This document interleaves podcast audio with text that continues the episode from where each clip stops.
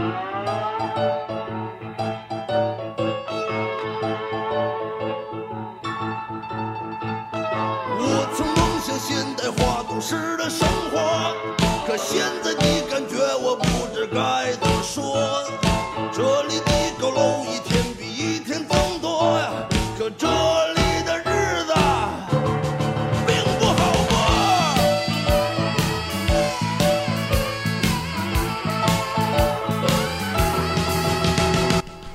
今天要跟大家聊一个新的栏目，这个栏目那个暂定的名字是“救世主”，呃，它是一个关于纪录片的一个短小的栏目，每期都会跟大家聊一些纪录片相关的话题。呃，这一期呢，有请到了编辑部的那个呃海亚西藏，然后我的话是那个呃韩线。呃，这次呢，主要是因为北京这两周风很大，嗯，对，就是有各种各样的事情发生，所以呢，其实大家一方面感到了很无力，一方面其实也是在媒体的缺席，或者说大家行动力的就行动能力的欠缺。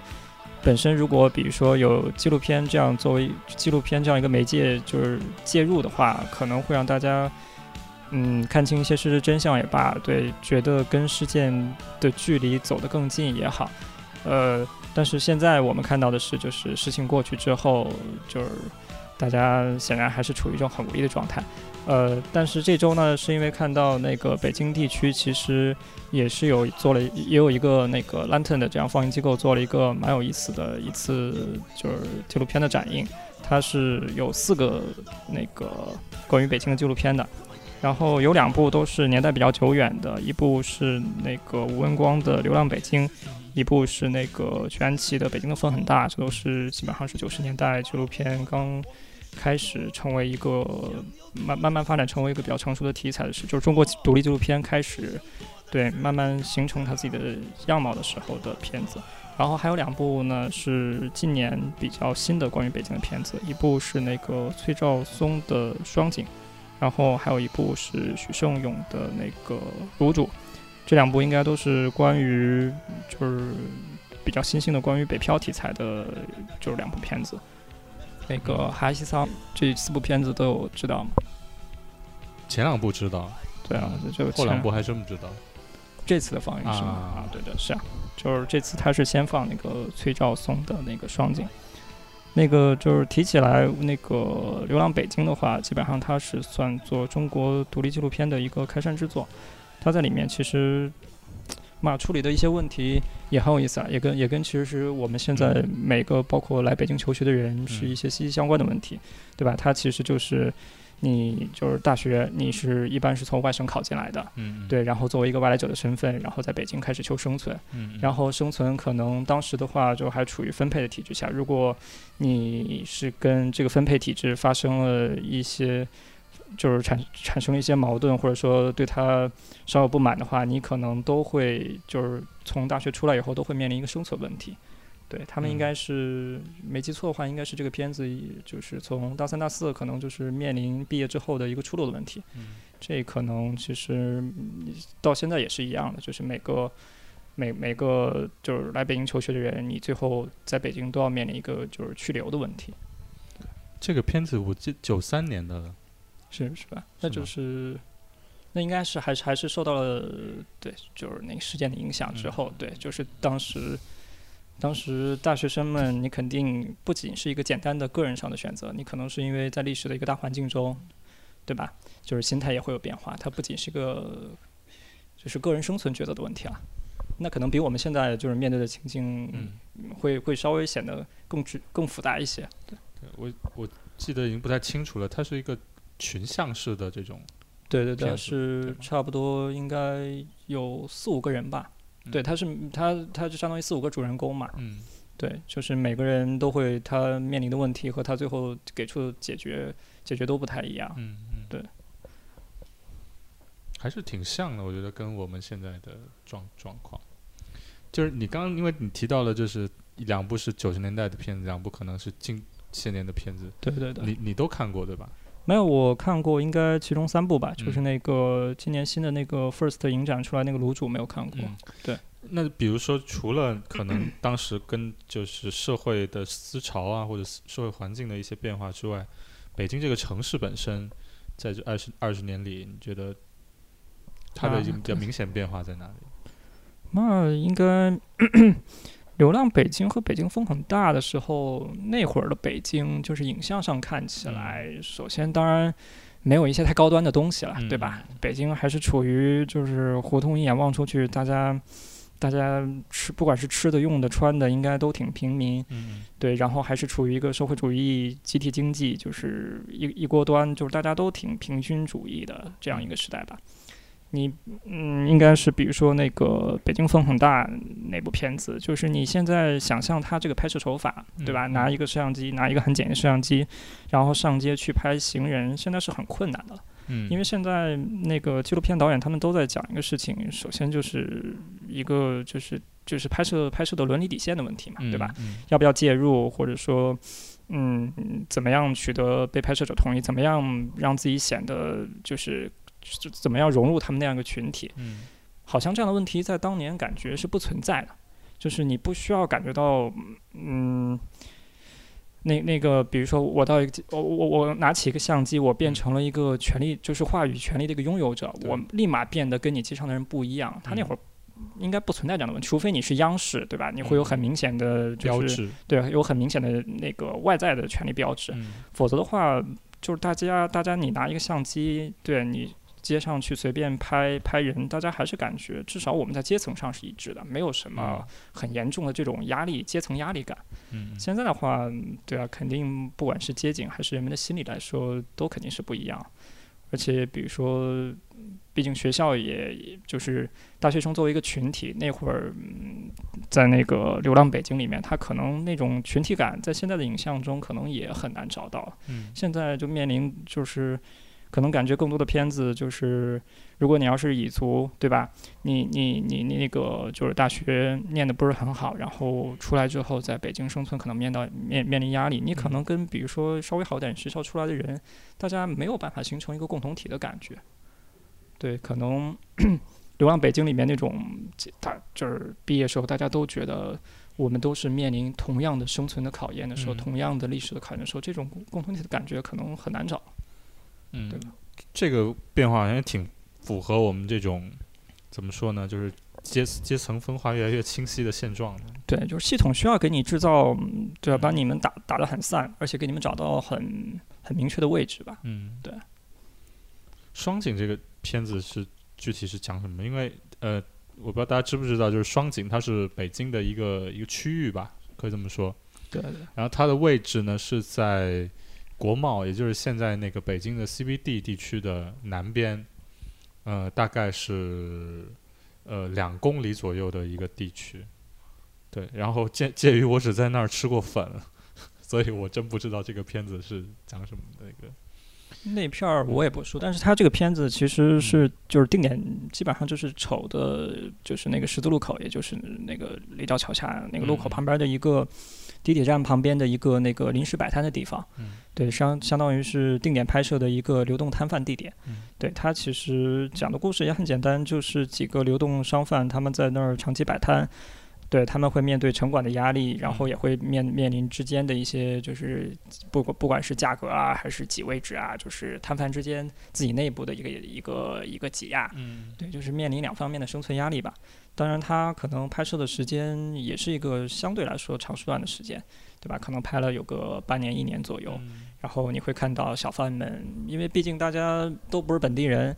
对，在这个地方如果能有一个那个稳定的门面，做点小生意，其实这是每个人都希望的。嗯但是北京这个地方，当然这点上就很特殊，对，很多地方你其实有了门面，你也可能不稳定，对，嗯所以就会变得，如果城管还没有手下还没有那么严严厉的时候，你可能就会到处都会看到各种各样的流动商贩，嗯但是他们长久可能那个的生存处境是跟他们最初的想法可能还是差距挺大的，对吧？嗯你可能大大家刚来的时候都是想着流嗯从流动商贩慢慢我赚了一点的钱稳定下来，我可以租一个门面，但可能最后对啊你会发现，即使像城管这样小小的权利，对你的生存来说，它它它能产生的阻力或者说决定性呃决决定能力都是很大的，嗯对吧？它会他会他会从小到大，就是这些流动商贩他们会面临城管这样的权利，对啊，这样这样的权利施加的压力，生施加的生存压力。对嗯每个人，其实，在生活中你或多或少对都会面临这样的你没有办法反抗的权利给你制造的生存的麻烦。嗯，嗯，差不多，对啊，是从一个比较微观的视角吧，比较微观或者也也是底层的视角，对。嗯但其实这种片子，嘛，感觉应该挺普遍的，那也嗯。也就是就是应该有蛮多相同就是题材，对，也不能算很出色吧，嗯，对，因为其实有时候能提出的问题更多，也也取决于你画面能拍摄到的问题。你只以北京为背景的这个这种片子还有很多题材，还是值。没有，就我说，嗯比如说就是以流动商贩啊，就这样底哦层的，就是人口，就让他们生存困境来说，应该能拍到东西会比较多吧。嗯。对，但主要是可能就是说的那个拍摄素材的问题。嗯。如果你比如说你跟那个你你不仅拍到流动商贩这一嗯。边，你可能拍到了他们他们之间之间就是比如说争地盘的时候，或者说竞格压榨的时候，能拍到更多的东西，他们内部之间的这样一个相互关系，嗯或者说还能拍到城管那边就是更多的镜头会让大家对这个事情有一个更全景的理解吧。对，这嗯个只不过就是相当于一个街头的街头一瞥，嗯嗯，对，可能更像这种感觉。我听你描述啊，我觉得说，对，嗯，可能不管是二十年前的片子，还是现在的片子，北京这个城市还是还是存在于一种就是怎么说呢，就是权力，就是官方或者说这种一个主体压倒另一个主体的，嗯，这种给我的印象特别强烈。就不管是你刚刚提到的是手拍持持摄像机的那个人也好。对还是说这些题材对准的人也好，他都有这种就是权力这个名词深刻地印印在北京这这个城市上面。你觉得这个是北京这个城市纪录片的一个怎么说它的一个特色吗？这个就从影像上，我又或者说你觉得这个如果是一个特色的话，它还有什么值得挖掘的地方？现在还没有，当当然就是真正的权利你是嗯很难拍的你，是看不到的。对，虽然虽然也有，但是你可能对他的对他的就是，比如说要拍一个关于他的纪录片，嗯你可能只是嗯镜像之中的镜像，镜像再镜像，对，嗯可能有五六层、七八层之外的这样这样一个嗯，就是预言式的书写嗯是有可能的，对吧？？嗯你可能只能拍到的是权力的作用者，嗯，大部分时候拍到都是权力的作用。对，像现在刚刚提到，其实都是对，而且北京这个城应该是说它没有办法避开的，嗯。跟权力纠缠了，对吧？纠缠了几百年，嗯。然后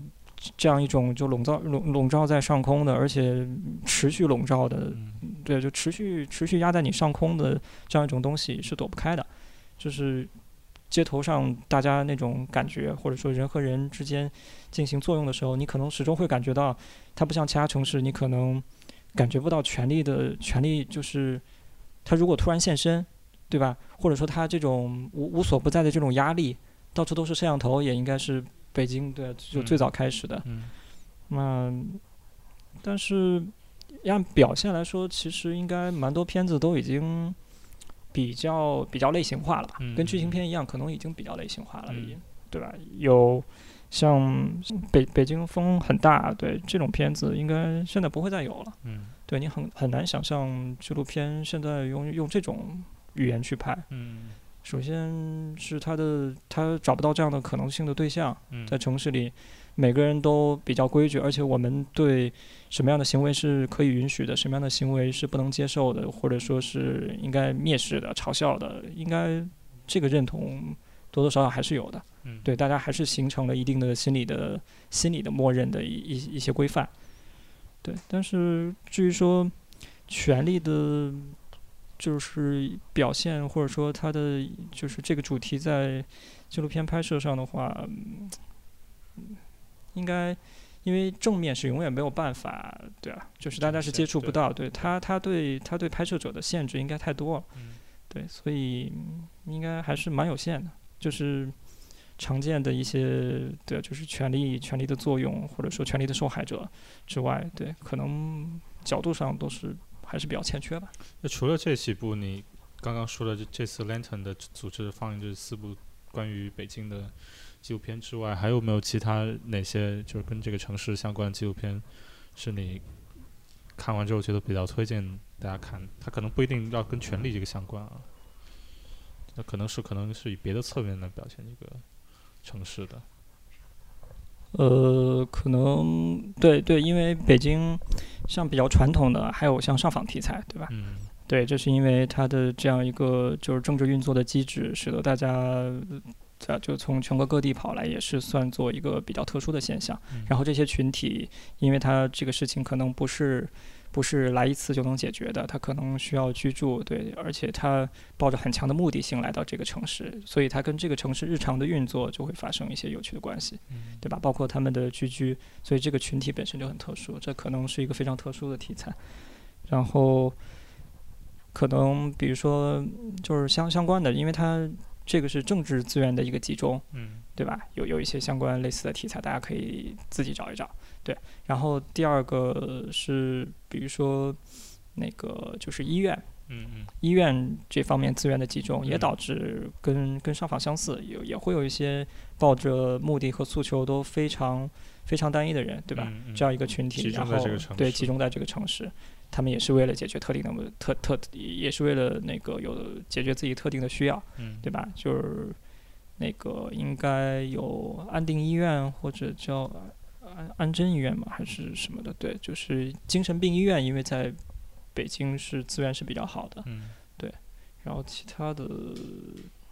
其他的可能也还也也也还有应该有一些，嗯比如说嗯北大六院之类的这种纪录片。嗯然后其他的，